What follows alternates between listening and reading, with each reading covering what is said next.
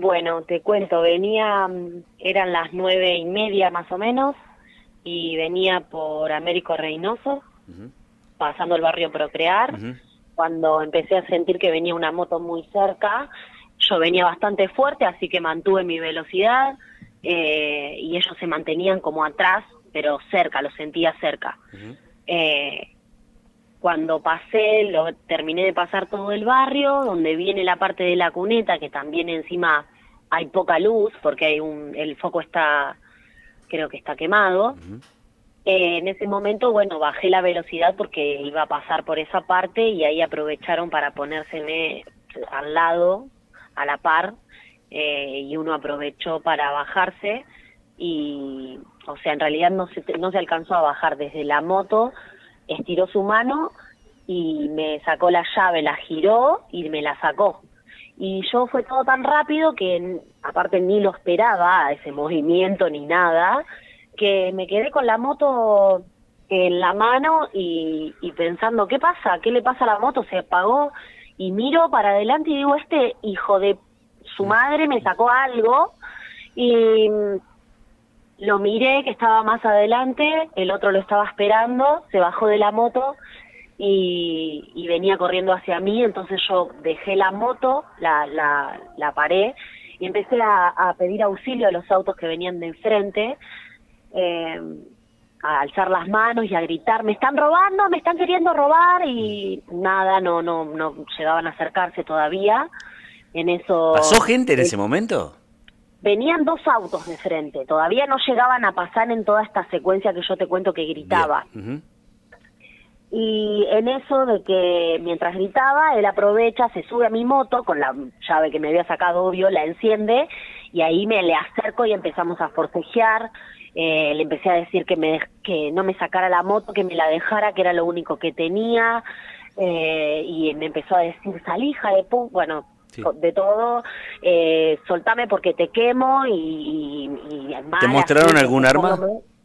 No me mostraron ningún arma, pero me empujó de una manera, encima yo venía con dos mochilas. Bien. Eh, y nada, venía bastante cargada. Así que como que mucho movimiento tampoco podía hacer. Viste, uno por ahí después piensa, hubiera, Sí, sí, lo no, hubiera no. empujado, no sé. Eh, todos aquellos que hemos, que hemos sufrido algún hecho de violencia, a mí particularmente me ha tocado, el después, viste, viene la angustia, las ganas de llorar y lo que podrías haber hecho, pero en realidad eh, es el tránsito por el, por el momento, ¿verdad? Sí, sí, totalmente, totalmente. Una situación que te deja... ¿Le pudiste ver la cara? ¿Cómo? No, lo que le vi son los ojos. Eh, tenía una capucha, una camperita de jogging eh, con- y encapuchado y con no tenía barbijo, sino que algo con lo que se cubría la, la, la nariz y la boca, porque solo le veía los ojos. Suponés que era alguien joven. Supongo sí que era alguien joven, porque sí, sí, sí, las facciones eran de, de un pibito y aparte no era alto, era más de contextura chiquito. Eh, el otro que andaba también no era ni nada de grande, era chiquito, lo estaba esperando en una moto toda hecha bolsa, o sea, sin las cachas. Eh, así que sí, supongo que eran pibes. Además, bueno, esto que me pasó a mí ahora, ahora yo hice una publicación en Facebook y me escribió una chica que hace dos días a ella le pasó lo mismo, que tuvo una persecución eh, y ella alcanzó a zafar porque, bueno, aceleró y le metió pata y no le sacó una cuadra y media y no la lograron alcanzar. Bien, eh, ¿vos vivís en el barrio Arcoíris Sí, y trabajás en el centro? sí, Bien, eh, ¿siempre recorrías ese camino o otras veces elegías trabajadores municipales o Beiró, como quieras llamarle?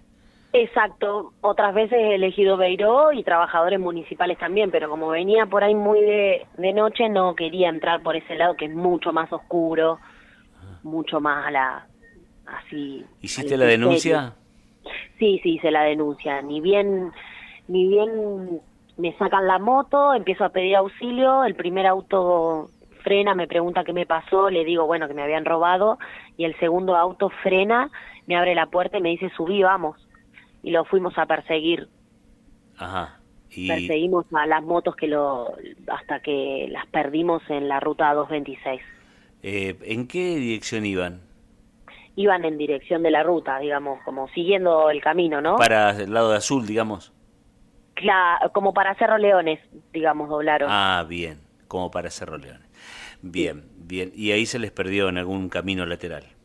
Claro, porque ahí se metieron, no sé, viste, ya, después de la ruta se metieron como por el pasto uno, el otro por otro lado. El primero que no tenía ni luces de nada, obvio, se perdió al toque. Ajá. Bien, bien, bien. Eh, ¿Qué te dijeron en la comisaría? En la comisaría que, bueno, que estaba eh, ya la moto con pedido de secuestro eh, a partir de, haber hecho la denuncia y que cualquier cosa que la encontraran obviamente me iban a llamar y estaban haciendo en ese momento, eh, empezaron a ver las cámaras, empezaron a hacer, no sé si habían perseguido a alguien que creo que encontraron una moto, pero no, no, no sé si era la mía. ¿La tenés asegurada? Sí. Bien. Sí, sí, eso es un dato yo veo a veces que la gente dice, este sí, eh, tiene seguro, como, pero, pero no es lo mismo, o no es una cuestión, bueno, no me importa, la tengo asegurada, es la sensación, lo que se vive en ese momento, el no tener paz para transitar por una calle que es de todos nosotros, ¿no?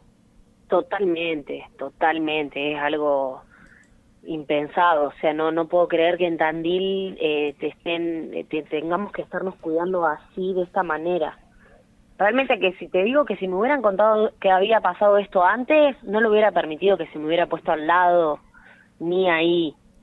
¿Cómo se, cómo se compone tu familia? Eh, mamá, hermano y padrastro. ¿Qué te dijeron cuando llegaste a casa? Y nada, me, me abrazaron, me contuvieron. Vení, Gordi, ¿qué te pasó? Ahí está eh, y nada, que, me, que iba a estar todo bien, que bueno, lo importante era que estaba bien, que no me había pasado nada a mí. Es cierto. Eh, a veces no, nos terminamos conformando con que, bueno, me robaron, pero no me pasó nada. Obviamente, como, como medio de comunicación que somos, queríamos plantear esto, decir que esto pasa en Tandil, que quienes pueden hacer algo lo hagan, que quienes trabajan de esto se muevan, que quienes tienen que ponerse las pilas se las pongan, porque venimos advirtiendo de un tiempo a esta parte un incremento en este tipo de casos.